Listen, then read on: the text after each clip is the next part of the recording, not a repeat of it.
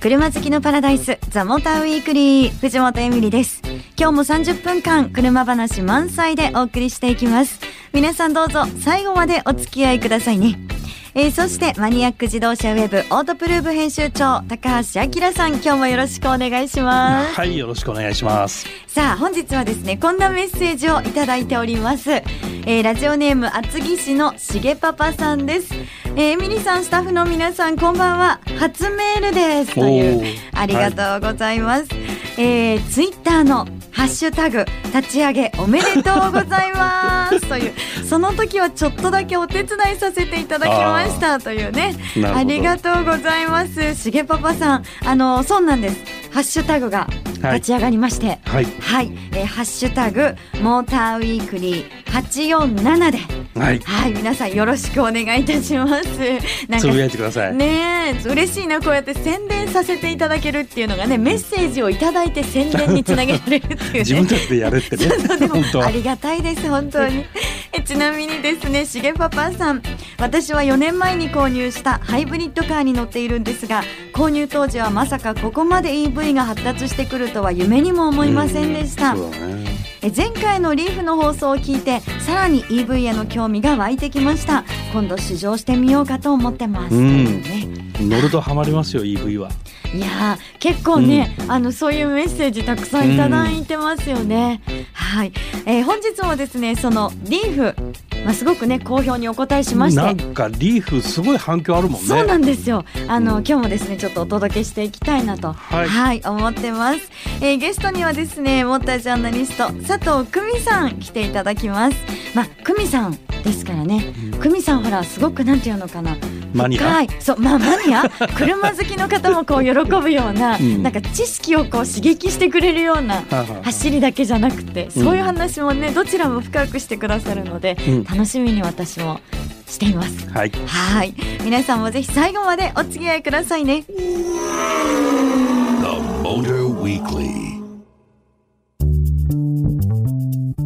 ザ・モーターウィークリー。さあ本日のゲストご紹介しますモータージャーナリスト佐藤久美さんです。久美さんよろしくお願いします。よろしくお願いします。はい自分では全然マニアックと思ってないんですけどやっぱり入り込んでる人ほどそういう 自分が見えなくなってるんですかね。すいませんもうオープニングでね。いやいやいや十分マニアだよね。話してる内容はね。そういやだからなんかえそれ何ですか？とか、うん、えそれってどういうことですか？ってね、うん、あの普段から私久美さんに聞いちゃってます、うん、いやあまりねほらリスナーの方もね、あの置き去りにしないように。気をつけたいと思います盛り上がりすぎちゃうとね。はい。いやいやじゃあ緩くいきます今日えはいそうなんですか？いやいつもの感じでお願いします ぜひ。ね。はいということでですねあの久美さん来ていただきましてあのオープニングでもお伝えしましたけれども本当に皆さんからねすごくあの好評いただいてます。日産のリーフ。はい、はい、この時間もちょっとご紹介をしていきたいと思いますけどえ前回が、えー、2週間前。2月の24日に放送しました。でその時はあの雪上でのねはいはい、はい、あのそういった話をねあのご紹介したんですけど今日は久美さん来ていただいてて、はい、もちろんね久美さんあのレーシングドライバーでもありますから、ぱりその走りのことを伺いたいんですけど、はい、どうですかね？なんか久美さんも実際試乗もされてますね。そうですね。一般道とあとサーキットでもミニサーキットみたいなところでもちょっとカートコースか、うん、でもクローズのところで、はい。全開で走っていいって言われて走ってみました。全開ですか？えいきなり？いやでもね、うん、すごい良くなったというか、うん、やっぱあの力がパワーが上がったじゃないですか。うん、で静粛性も高いんですよね。そういうなんか質感も上がってるんですけど、走り出すと、なんかすごいね力強くて、最初のこう一転がりだけじゃなくてそこからこう加速していく感じ、うん、なんかすごい力強くなってますよね。まあ全体にねパワーがトルクが上がってるし、あと中間加速もすごくよなそうですよね。なんかね EV さっきもねありましたけど、はい、なんか EV ちょっと乗っててよかったなみたいなね、うん、どんどんでもその EV がさらに進化しているんだなっていうのそうですよね私、最初そんなに、ポジティブなイメージなかったんですよ。まあね、正直言って、まあ、EV に対して。大体みんなそうだよね。正直に。正直言うと。でもね、この新しいリーフ乗って、すごい電気自動車らしさがものすごいあるじゃないですか。なるほどだけどそうそう。だけど全然嫌じゃないっていうか、あそれがこう気持ちいいプラスの今度はすごくねポジティブに変わって、ん。EV のその気持ちよさが。あ E ペダルとか特にそうなんじゃない？ワンペダルでできるのって面白いですよね。面白いよね。ね。新しい価値観だよねあそうれね。そうそうだから本当そのえっとカーストコースだったんですけど、まあい。わゆるクローズドのサーキットみたいなところを一周してもほぼほぼワンペダルであー。出てきちゃう。ちゃうちょっと長いストレートの終わりとかだと、大丈夫かとか思って。曲がれなかったらどうしようと思って。アクセルオフだけで曲がれなかったらどうしようとか思ったんですけど、うん。もうその時に気づいたのが、これ明らかに自分の感覚でオーバースピードだよなっていう感覚でちょっとハンドル切ってみたんですよ、うん。そしたらね曲がってくれたんです曲がってくれちゃったんですよ。うん。でそれ何かっていうとうん。電子制御なんですね。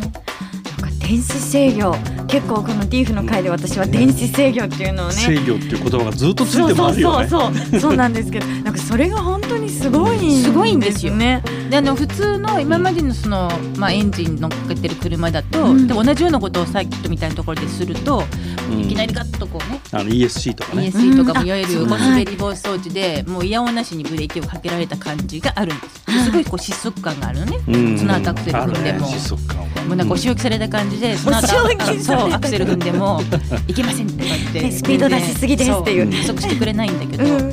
リーフはね、うん。そのお仕置き感がないんですよ、ブレーキのつまみ方が上手なんですそうねなんですよ、うん。すごいだだから相性いいんですね、うん。電制御とあの制御ですよ制御。制御ですよ制御。なんか今ね制御ね。あのもう言葉として聞くとやっぱり難しくて、うん。じゃあ一体どうなってるんだっていうのを、うん。きっと掘り下げるとすごいもっと難しいよねねすごいことになってるんだろうなと思うんですけど、うん。今私の中ではん。制御っていうのがそのディーフのうん。あのすごく自然っていう言葉にそうなんです置よき換えてあのちょっと翻訳されてるんですけど、うん。それは合ってますか？そうあの体感的にはすごい自然なんですね、うん。で多分そのエンジンよりもこうモーターの方がうん。こう出力特性がシンプルだから、うん。こう制御との相性がいいと思まあ、うんですよ。あとレスポンスがいいからねモーターは。多分その作ってる人たちはものすごい複雑なことやってると思いますよ。そうですよねだからねきっとねシンプルって言ったら多分怒られると思うんだけどでもねそのうん。体感的にはすごくね自然なんですよだからこれもしかしたら制御されてることすら感じないかもしれない、あー。気づかないかもしれない。なるほど、そのぐらい自然っていうことなんですね。ちなみにあの制御を切っても走ってみたんですよ。はい。普通の道で切っちゃダメですよ。そこねあのクローズだったんで切ったら、はい。わずかな差しかないんですね。で切るとちょっとこうやっぱタイヤのショルダー使ってるかなってこうちょっとそ外側に乗っかっちゃってる感じ。うん。でこうタイヤよれてるなっていうのが若干あるんですけど、うんでもその程度の差なんですよ。な素質がいい素材そうが。いいのかそうつまりだ。から重心が低くって、うん。そもそもハンドリングがいいんですよ、うん、なるほどうねん。だからすごい、まあ、もちろん制御もいいんだけど制御以前にあこれ本当基本的なうん、走りたまにあるもんね。制御切るとどうにもなんなくなっちゃうんですよそう。いうのもあるんですね。たまにありますね。大きな声では言えないそうなんですけどね。いやなんか本当話を聞いてると、うん。私あのこの日産のリーフをサーキットで乗ってみたくって本当に面面白いですよ。面白い面白い。ね誰でも乗れちゃうよね。えできっとそうなんですよ誰でもね。乗れちゃう。うん、怖ければアクセル離せばいい。ってことですよね。さ当たり前か。ワンペダルで走れるけどさらに怖ければブレーキ踏めばいいっていう。うん。ハンドル切ればいい。いやこれはあれじゃないですか。私結構いい感じできっとサーキット今度こそ行けるんじゃないですか。ね。ねかなり楽しみだよねそれはね。うん。あとですね、そのモードであのワンペダルじゃないモードもあーあるか例えばその一般道でも走ったんですけど、一般道でももちろんワンペダル楽しいんだけど、いつもいつもこれ楽しんで走ってらんないじゃないですか。うんそうするとあの場合によってはそれでオフにするともうほとんどその普通の今までと同じような感覚でも走れてしまう。減速感がね急になくな,、うん。なくなるっていうか、まであ、かなり弱くなってね。だからこう例えばあの今までのあのエンジン車と同じような感覚でセル踏んでて戻しアクセル戻した瞬間にいきなりこうエンジンブレーキかかるとちょっと鬱陶しいっていうようなシーンもあるじゃないですか。でそういう時はそのあのワンペダルのモードをオフにすればそのこう強烈な減速感なく走ってくれるので,、うんで選べるのもいいですよね。確かにそうですね、制御ですよ制御。いやーちょっともう制御すごいなー。ちょっと流行り言葉になりそう、ねえ。でもこれからもしかして制御っていう言葉はいっぱい出てくるんですか？この車において。これからの時代、まあ、あのなんだろうね、今制御のついてない車って逆に言うとないでしょ。そんなじゃあもうもう前からあったことは前からあったんだけど、はい、そのエンジン車で使ってる制御とこの電気自動車で使ってる制御ってやっぱ、えー、うんより複雑でよりナチュラルになってるっていうイメージなのかな。だから今、うん、矛盾してますよね。複雑でナチュラルってね、うん、あの一見あの矛盾してそうなんだけどだから制御は複雑なんだけど、感覚はナチュラルはナチュラル。ちょっとあの今ですね私藤本エミリの中で気になる言葉制御ですから、ね、気になる部分制御。それがね奥まで分かるとかっこいいんだけどね。そうそう。でもねあの散々難しい話しといてなんだけど、はい、この新しいリーフのやっぱ最大の魅力は、うん、こう航続距離が長くなった。っていう、うん、そこがね、はい、そこがやっぱり何よりも、うん、そのユーザーベネフィットとしては最大の魅力ですよね。いやでもなんかマニアの方もね納得するようなお話が今回聞けたんじゃないかなっていうふうにちょっとこう考えると電気自動車まああのね全てがっていうわけではないですけど特に日産リーフはマニアの方も喜んでいただける車なんですね。と思ったんですけどどうでしょう。いやでもねあの EV って今そういったらこのマニアックなところで焦点当たってるけど、さっきも言ったようにすごくハンドリングいいんですよ。だからねこう例えば EV でも足変えたりとかそういう走り屋さんも、うん、多分ね、うん、あのやがて注目してくると思いますよ。あ今はやっぱりね、こう、ね、ガソリンの方が気持ちいいってまだまだ思ってますけど、はい、いずれそういう時代来ると思いますね。この EV の走りの素性の良さは。そうなんですね、もう今頭にイメージしたのさ艶消しの黒ってシャコタンかなってイメージしてない？いやしてないです。してないですよそんな 竹槍とか思ってないですよ。もうさ竹槍のマフラーがないから。あそうか。そうかそうか。そうでそうか。はい。ということでこんな終わり方でいいの？はい。前半はじゃあね後半も引き続きいきたいと思いますので皆さん最後までお付き合いください。Motor Weekly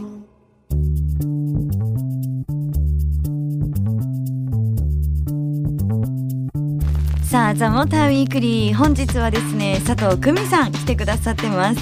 で高橋さんこの後半なんですけど、ええ、いつものようにゆるくですね、ゆるく？どんな話でいきましょうかという感じで、まあ、佐藤久美さんマニアですからね。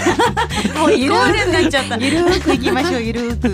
なんか雪三昧なんでしょ？そうですね。もうこのシーズンはひたすら雪まみれになって、うん、雪まみれ、はい、なんかそれでインストラクターの仕事でそうなんですよ。北海道で、はい、とんでもない車乗ってたっていうね。はい。あのストンマーティンオンアイスというイベントがありまして。はい。あのこれグローバルイベントなんですけどね。びっくりしたことが2つあるんですけど、うん、まあ、最初その話いただいた時にやっぱインストラクターでっていう話で、うん、はい、アストンマーティンといえばもうスーパースポーツカーじゃないですか。うん100ニュートンのスポーツカー、FR のスポーツカーが 雪の上で走るんかいみたいなね。私乗れるんかいみたいな。そこにものすごい一抹の不安があり、でもねすごい。何？いやこんな言い方したら失礼だけど、うん、ちゃんと走るんですよ。ちゃんと走る。ちゃんと トラクションかかるんですよ。600ニュートン回って。600ニュートン回るのに。その例えばねスタートしますよって踏んだら、踏んだ瞬間になんかくるんとその場でスピンしそうじゃないですか、うんはい、ちゃんと前進んでって。ももちろんドリフトしますよ雪道なので、うん、だけどコントロール性が抜群なんですね。もう全然そのパワーに振り回されるっていう感じじゃなく楽しいんですよ。楽しい。楽しい。やっぱバランスなのかね。ね本当よ。しただからアストンってちょっとこうあの世間的には色物系というか ね。ねなんかあの 007の世界とかもありちょっとそういう目で見られてる部分もあるかもしれないと思ってたんですけど、いや失礼しましたって感じですね。ダニエル・クレイグになりきれるんだけどね。でしょ？なんかそういうノリじゃないですか。そう。いうノリでね、あのノリじゃノリだけじゃなくて、ちゃんとね中身も。やっぱあのトランスアクセルってあの、後ろにトランスミッション持ってきてその重量バランスを良くしてたりとか、まあエンジンバカでかいからね。そうですよね、重たいし、うん。それでトランスアクセルにして前後バランス取って、でもシャシーやっぱちゃんとしてないと走れないよねそうなんですよね。そうなんですよ。だから雪道こんな滑りやすい路面で、そん。なちゃんとコントロールですごいちゃんと作られてるなんて失礼な言い方だけど。ものすごいちょっと失礼に聞こえるかもしれないけど、改めて。改めて。改めて。アストンの良さが、へー。だからね、普通の道あのなんていうのアスファルトではうん。良さとか気持ちを知ってたけど、やっぱそのやっぱ低入路行くと車の素性がもろ出るじゃないですか。うんうん。そう。いった意味で改めて。そうね。そう。低ミューロは本当そうだよね。すっぴんですよすっぴん。すっぴん。低入路はすっぴん。それはもう本当にもともと持ってる素材がねごまかし聞かないよ。ねえ聞かないですもんね。それですごくリアルに感じるみたいな。えー、他にもあれですか？久美さんこういろんな車乗ってるから、はい。結構これはもうすっぴんだけどいいなって思った車あります？あれあれ。あのね、うんホンダの雪上試乗会もあったんですよ。はい。で、すっぴんでよかったのが N ボックスの FF。あのエミリちゃんと一緒にはい。試乗会行ったじゃない？そうなあの時もすごいよくね、うん。いいなと思って、うだから本当にあの N ボックス買う人ってこう妥協で買ったりとか、なんかこう打算的じゃなくてあもう本当にこれこの車を買ううん。積極的理由があるなってその時も感じたんだけど、はい。今回雪で乗って FF と四駆と両方の乗れたんですよ。はい。で最初 FF 乗って普通にどこどこ走ったんですよね、うん。何事もなく雪道なのに滑りもしなきゃ何にもしない。普通に、ええ。あのまあ、もちろんそんなススピード飛ばしてないですよ。まあクローズドコースなんだけど、まあ、出しても5 6 0キロくらい？はい。あの最もで。まあなんかねうん。よく走る。普通に走るなっていう感じで。あのえ FF でも、っていうことは今ふと思ったのは、うん。えじゃあ四四駆だとどうなんですか？って思うでしょ、うん。で私もで四駆だとどうなるの？と思ってその後四駆乗ってみたわけ。はい。そしたらえ 変わんないじゃんあっていうかなんんか FF の方がいい部分もあったりしてみたいなね。うんそれぐらいすごくだからそこそこもやっぱりすっぴんが良くないと。うん。えでもちろんねその FF いいんだけどただ例えばその滑りやすい上りのねド販路とかになると当然四駆の方がいいと思うので、うん。こう降雪地帯に住んでる人とかね北海道とか、がっつり雪の生活の方にとってはもちろん四駆の方が絶対的に安心感は高いと思うんだけどもで市場コースは、まあ、平らとか下りとか。うんでもね、うん。圧雪だけじゃなくてちょっと滑りやすい路面とかありましたよね、うん。うん。別につるっとかなんないんですよ。へー。すごく安定してたね。ね。うん。あそうなんですか、えなんかすごいすごいなと思って N ボックス。うん。ね。ねだってあのセダってねあの高い車じゃないですか。あそうだよねかそう考えるとよりその本当に肌がめちゃめちゃもう綺麗な車なんだなすっぴんで例えるとっていう感じがしなるほどたんですよ。今何言ってるのかと思ったねけど、そうそうそうあのちゃんと繋がってます。ちゃんと大丈夫ですか繋がってます。よかったよかったあとねそのお肌も綺麗なんだけど、ちゃんとこうあの内側を鍛えてる感じ。あ。あいいこ体幹体幹鍛えてる。あそれ大事なんですよね。見見た目だけじゃなくて中をねうん。年取ってくるとそこ大事なんで大事ですしょ？よねそうだえ体感って車だとどんな感じなんですか、そのねす素性の良さっていうかね、うん。そのすっぴんのコントロールの良さとか、はい。車両の安定性とか、うん。そういうところで感じる。うん。だ制御がね制御がね また出た。ないとはい。こう走れない車じゃないってこと。制御がなくてもちゃんと走れるやっぱ体幹がしっかりしてんじゃないの？そういうだからさ荒れたお肌にいくら化粧しても化粧のり悪いじゃない、はいはいはい。でもエミリちゃん言ったみたいに綺麗なお肌だと化粧してもさらにこう化粧のりがいいでしょ、うん。そういう違いやっぱりベースを綺麗にしとかないとこう厚塗りしていく厚塗りになっちゃうじゃない。どんどんどんどん熱くなってってどんどんどんどん粉っぽくなってきますもんね。そうそうだからそのベースが大事。だから制御をかけるにしてもそのベースが大事。だから体幹がしっかりしてないと、うん。こうしなやかな動きってできないじゃん。うーん。ゆくみさんわかりやすくありがとうございます。マニアックな話だけじゃなくねこういうわかりやすく教えてもらえるんですよ。体幹鍛えてください体幹。体感必要ですね。ありがとうございます今日はなんかすごくあれだな。私しっかり体感鍛えようって思いました。はい鍛えてください。繰り返し。はい。ということで本日のゲストはですね元ジャーナリスト佐藤久美さん来ていただきました。久美さんありがとうございましありがとたうございました。The Motor Weekly. お届けしてきましたザ・モーターウィークリーいかがでしたでしょうか？いや今日は高橋さんいろんなキーワードが出ましたね、うんうん。えーすっぴんでしょ？体感でしょ、うん。でその辺はねまあまあ あのー、すごくすごく頑張れば、うん、まあまだ少しはちょっとこう大丈夫戻るかな？私の体肌とかって思ってるんですよ。まだ頑張ろうっていう記録があるんですけど、問題はね制御ですよ制御。だってまず効かなくなっちゃったの？もともと制御効かないんじゃないですか？できれば制御してほしいぐらいな感じなんですけど。制御って深いなって思いましたね。深いですよね、はいはい、どなたかこう制御してくれないですかねうまくね 制御してくれる人募集中です。はい、そしてあリーフのねメッセージもぜひあの感想を送ってくださいね。お待ちしてます。メールアドレスは tm アットマーク fm 横浜ドット jp ザモーターの頭文字 tm に続いてアットマーク fm 横浜ドット jp まで送ってください。採用された方には番組オリジナルステッカープレゼントしますからね。ということで「ザ・モーターウィークリー。お相手は藤本恵美里とオートプルーブ編集長高橋明さんでした。また来週。